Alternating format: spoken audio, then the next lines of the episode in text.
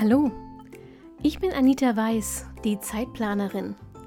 Genau wie du will ich meine Zeit wieder selbst kontrollieren, sie genießen und auch mal mit Leidenschaft verschwenden. Deshalb teile ich hier im Zeitplanerin Podcast meine Lieblingstools und Methoden aus dem Zeit- und Selbstmanagement mit dir. Mit dieser neuen Episode wünsche ich dir jetzt richtig viel Spaß und eine gute Zeit. Hallo und herzlich willkommen zur aktuellen Episode vom Zeitplanerin Podcast. Heute habe ich eine Quick-Tipp-Folge für all diejenigen von euch, die sich schwer tun, Entscheidungen zu treffen. Wenn du an jeder Entscheidung wochenlang rumgrübelst, dann brauchst du ein Tool, das dir die Sache erleichtert.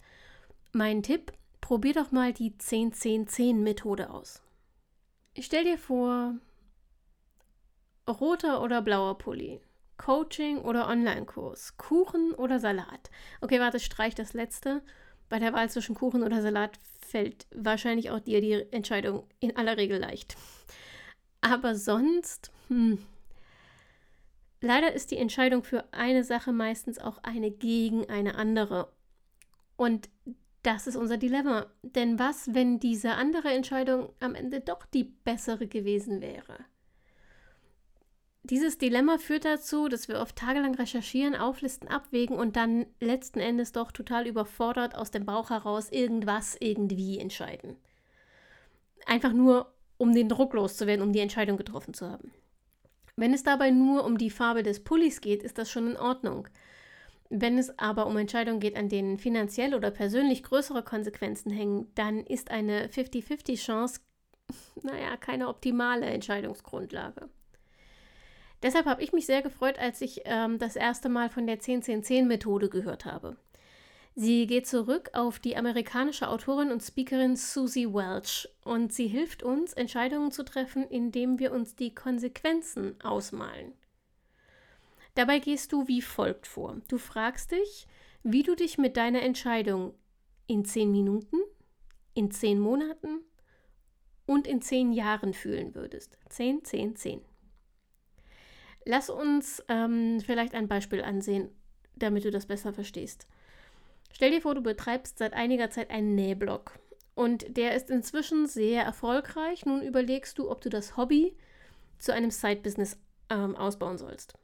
Also zum Beispiel Online-Nähkurse anbieten, einen kleinen Shop für deine selbstgenähten Kleider aufbauen, bezahlte Kooperationen mit Stoffherstellern eingehen oder Bücher schreiben.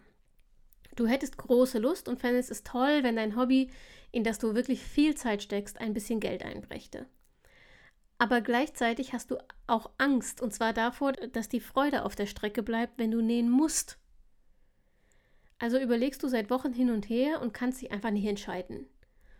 Nun nutzt du die 10-10-10-Methode und fragst dich, erstens, wie würde ich mich in 10 Minuten fühlen, wenn ich mich entscheiden würde, aus dem Blog ein Geschäft zu machen? Was hatte die Entscheidung in den nächsten 10 Minuten für Konsequenzen? Du würdest jetzt vielleicht feststellen, dass du aufgeregt wärst, euphorisch, aber immer noch zugleich panisch und verunsichert. Dann gehen wir zu Punkt Nummer zwei. Welche Konsequenzen hätte diese Entscheidung für das Geschäft in zehn Monaten? Du malst dir aus, wie du die ersten Kleider und Kurse verkaufst und die ersten Kooperationen geschlossen hast. Wie stolz du bist, weil du langsam Geld verdienst. Wie sich allmählich herumspricht, dass es dein Geschäft gibt und immer mehr Menschen begeistert dein Angebot nutzen – wie ein Verlag, der ein Angebot für ein Buch unterbreitet und Menschen Bilder auf Instagram posten, auf denen sie deine Kleidung tragen. Gleichzeitig rechnest du aus, wie hoch deine Kosten in zehn Monaten wären. Durch Steuerberater, Webentwickler, Abgaben, Verpackungsmaterial, für das du in Vorleistung gehen musst. Du weißt, dass du diese Kosten aus deinen Ersparnissen decken musst, wenn du nicht genug einnimmst. Das macht dir wieder Angst Außerdem hast du vor Augen, wie erschöpft du dich in zehn Monaten fühlen wirst, weil du deinen Vollzeitjob und das Side-Business unter einen Hut bringen und trotzdem deiner Familie viel Aufmerksamkeit widmen willst. Du spürst, wie zerrissen du dich in zehn Monaten fühlen würdest. Kommen wir zur letzten Frage. Welche Auswirkungen hat die Entscheidung für das Geschäft in zehn Jahren? Jetzt stellst du dir vor, dass du es in zehn Jahren geschafft hast, dein Geschäft so groß zu machen, dass es inzwischen dein Hauptjob geworden ist. Du hast vielleicht ein paar Angestellte und wieder so viel Flexibilität in deinem Leben, dass du Job und Familie besser als je zuvor unter einen Hut bekommst. Gleichzeitig wirft das Geschäft so viel ab, dass ihr als Familie gut davon leben und euch sogar regelmäßig einen kleinen Luxus leisten könnt. Du hast dir einen Namen gemacht, inzwischen zwei Nähbücher geschrieben und bietest Online-Kurse zu nahezu jedem Nähthema an, das man sich vorstellen kann. Aber du merkst auch, dass du in den zehn Jahren Freunde verloren hast. Die einen, weil sie deinen Weg nicht mitgehen wollten, die anderen, weil du einige Jahre kaum Zeit für sie hattest. Neue Freundschaften zu schließen ist auch schwierig, weil du wenig Zeit hast und bei den üblichen Themen blöde Arbeit, nerviger Chef, Kollegentratsch einfach nicht mehr mitreden kannst. Oder eben die Chefin bist und deshalb nicht eingebunden wirst. Du bist erfolgreich, fühlst dich aber ein bisschen einsam.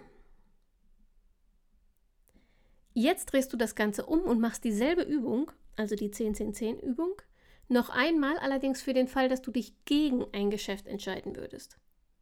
Wie würdest du dich damit in 10 Minuten, 10 Monaten und 10 Jahren fühlen? Was würde das für dein Leben, dein Einkommen, deine Familie bedeuten?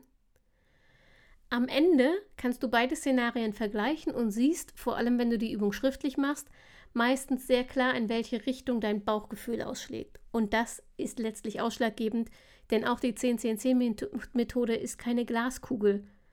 Sie kann dir keine Garantien für die Zukunft geben. Aber dadurch, dass du dir die Details ausmalst, kommst du deinem Gefühl näher und du kannst besser erspüren, was du eigentlich willst. Aber genau darin liegt aus meiner Sicht auch die Schwachstelle der 10-10-10-Methode. Wenn du sie einfach nur aus dem Bauch heraus machst, ohne Fakten, schaffst du damit keine vernünftige Entscheidungsgrundlage, sondern verlierst dich in Träumereien. Damit die Methode dir wirklich hilft, klügere Entscheidungen zu treffen, musst du zwei Voraussetzungen erfüllen. Du musst erstens deine eigenen Ziele und Prioritäten kennen. Du musst also wissen, was dir ganz persönlich wichtig ist und was du erreichen möchtest und was nicht. Und zweitens, du musst die Fakten zu der anstehenden Entscheidung kennen. Und zwar wirklich kennen, nicht nur vermuten. Für unser Beispiel bedeutet das also, du musst wissen, was du erreichen möchtest. Also beispielsweise finanzielle Unabhängigkeit, Freiheit, einen hohen Status, eine große Familie, viel soziale Interaktion, ein entspanntes Leben, Luxus und so weiter. Es gibt hier kein richtig oder falsch. Du musst das nicht mal jemandem erzählen und du musst dich vor allem ganz gewiss nicht dafür rechtfertigen. Aber du musst es für dich selbst ehrlich herausfinden, damit du deine Entscheidung danach ausrichten und deine Prioritäten, deine Werte ausleben kannst. Wenn eins deiner wichtigsten Ziele eine große Familie und ein aktives Sozialleben ist, dann ist der Punkt, der dir zeigt, wie wenig Zeit dir dein Business anfangs für Freunde und Familie lässt, vermutlich so abschreckend, dass du dich eher gegen das Geschäft entscheidest. Wenn deine Prioritäten dagegen in Unabhängigkeit und Freiheit liegen, dann beflügelt dich die Aussicht, in zehn Jahren so erfolgreich zu sein, dass du selbst entscheidest, wann und wie du arbeitest, vielleicht so sehr, dass du alle Risiken und Schwierigkeiten in Kauf nimmst und dich für das Geschäft entscheidest. Gleichzeitig musst du vorher die Fakten kennen. Gibt es einen Markt für deine Angebote? Kaufen die Leute sowas? Zu welchen Preisen kaufen sie sowas? Was kostet es, in deiner Region ein Geschäft aufzubauen und anzumelden? Was musst du rechtlich beachten? Solche Fragen musst du vor der 10-10-10-Übung geklärt haben, weil deine Visionen sonst auf sehr, sehr schwammigem Boden stehen. Insgesamt kann ich sagen, mir hilft die 10-10-10-Methode sehr, mir klarer zu werden, in welche Richtung ich gehen will und so Entscheidungen schneller zu treffen. Und vor allem danach nicht mehr ständig an ihnen zu zweifeln. Allerdings ist mir immer bewusst, dass sich die Zukunft eben nicht wirklich hervor vorhersagen lässt. Dass sich die Zukunft eben nicht wirklich vorhersagen lässt. Die Entscheidung kann und wird auch ganz andere Auswirkungen haben als die, die ich mir in der Übung ausgemalt habe. Und trotzdem funktioniert die 10-10-10-Methode und du kannst sie vor allem überall und jederzeit anwenden. Ich empfehle dir, sie schriftlich zu machen, damit du deine Varianten später nochmal durchlesen kannst. Denn mit ein bisschen zeitlichem Abstand erkennst du oft noch klarer, wie du dich entscheiden willst oder wie dein Herz und dein Bauch eigentlich schon entschieden haben. So viel zu meinem Quick-Tipp diese Woche für alle, die sich nicht so leicht tun mit Entscheidungen. Kennst du die 10-10-10-Methode schon oder nutzt du ein anderes Tool, um leichte Entscheidungen zu treffen? Dann würde ich mich sehr freuen, wenn du mir von deinen Erfahrungen berichtest.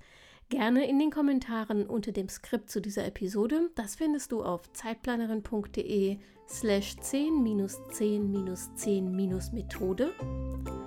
Oder du schreibst mir einfach auf Instagram. Dort findest du mich als Zeitplanerin.